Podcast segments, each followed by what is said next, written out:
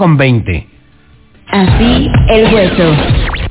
Oiga, lleva más de una semana, casi 10 días parado y fuera de circulación el sitio Compranet del gobierno federal para las compras de gobierno y hoy la Coparmex demandó restablecer esta plataforma para evitar opacidad y corrupción. Este organismo ha pedido la intervención de la Secretaría de la Función Pública para resolver el problema a la brevedad, argumentando que es urgente reactivar este sistema. Está en la línea telefónica Marco Fernández, es profesor investigador de la Escuela de Gobierno del TEC de Monterrey. ¿Cómo estás, Marco?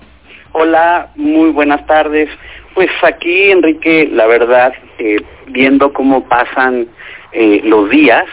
y lejos de que la autoridad pudiera dar más certidumbre sobre qué ha sucedido que llevó a la decisión de suspender eh, el sistema de compras electrónicas del gobierno y que dé certidumbre de cuándo va a restablecerlo, pues nada de nada el viernes en la tarde, a las seis de la tarde,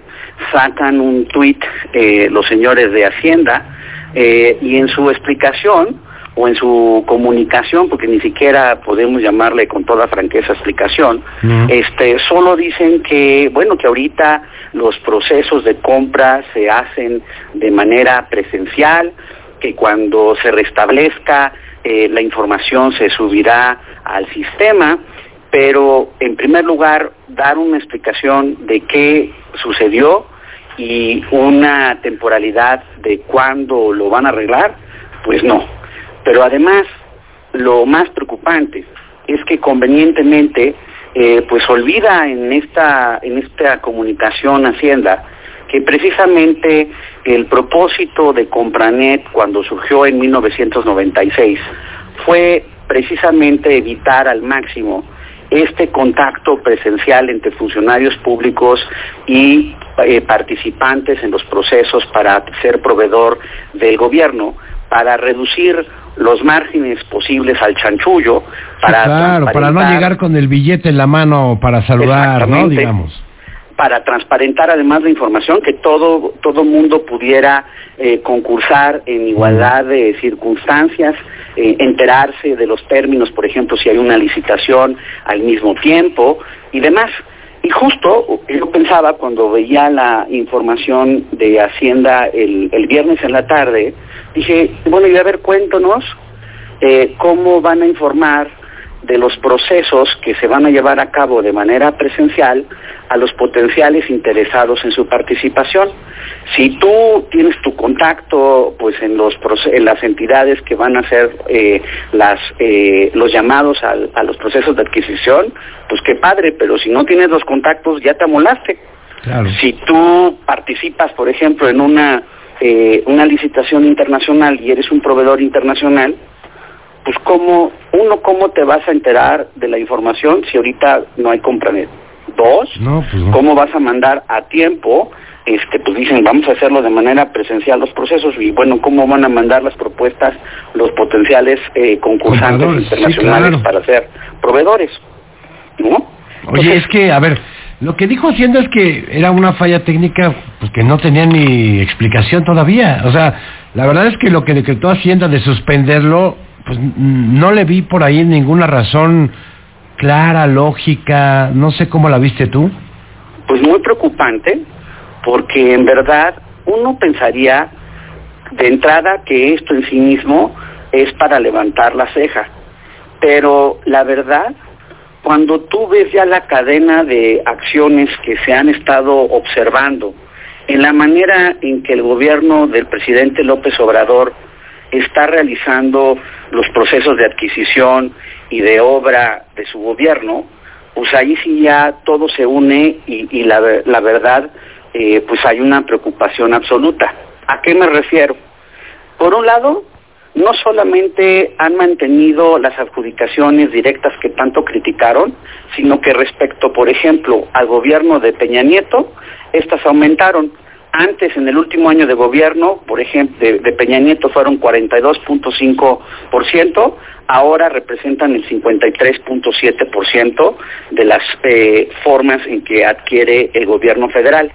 Esto de que son los más transparentes, perdóname Enrique, pero pues literalmente es taco de lengua, porque el gobierno eh, del presidente López Obrador, en comparación con el gobierno de Peña Nieto, que tenía precisamente críticas de problemas de corrupción y de opacidad, pues ha aumentado el número de eh, porcentaje, sustantivamente 56%, de recursos de revisión, es decir, que el gobierno federal dice yo no encuentro la información o no la quiero dar y entonces se está aumentando en el INAI los procesos para recurrir la negativa del gobierno federal.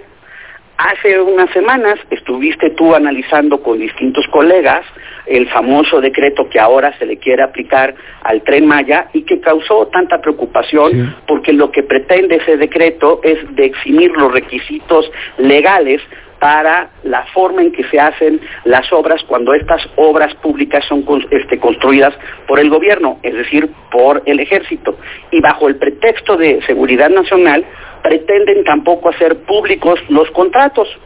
Se les cae ahora este, el Compranet y como, como cereza del pastel ocurren dos cosas que son todavía más preocupantes.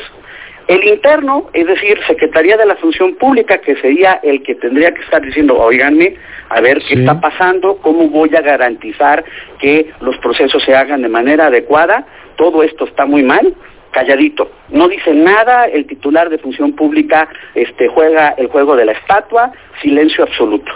Y el externo, la Auditoría Superior de la Federación, o sea, por un lado, hemos visto cómo respecto justo a fiscalizar la forma en que gasta el gobierno del presidente López Obrador en comparación a cómo lo hacía con el de Peña Nieto,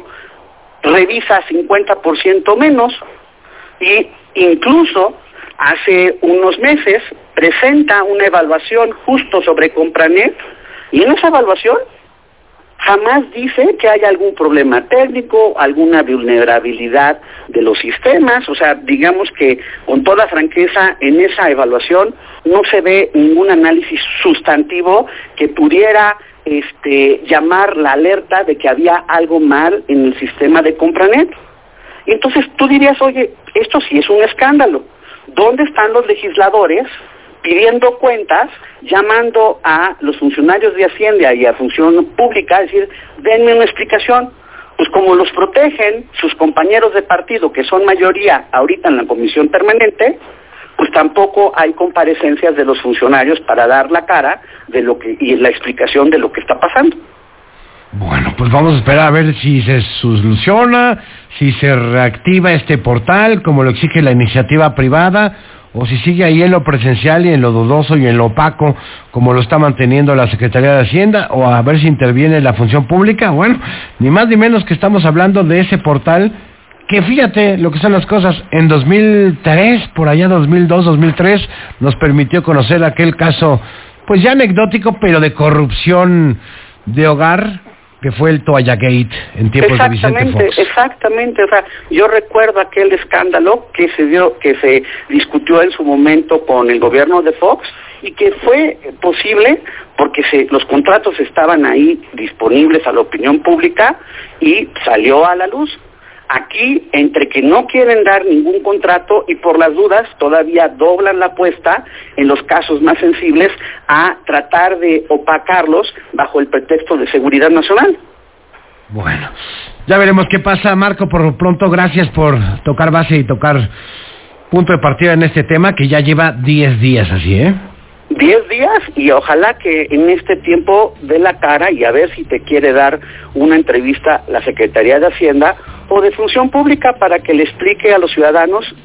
qué está pasando al respecto. Gracias, Marco. Gracias, muy buena tarde. Marco Fernández.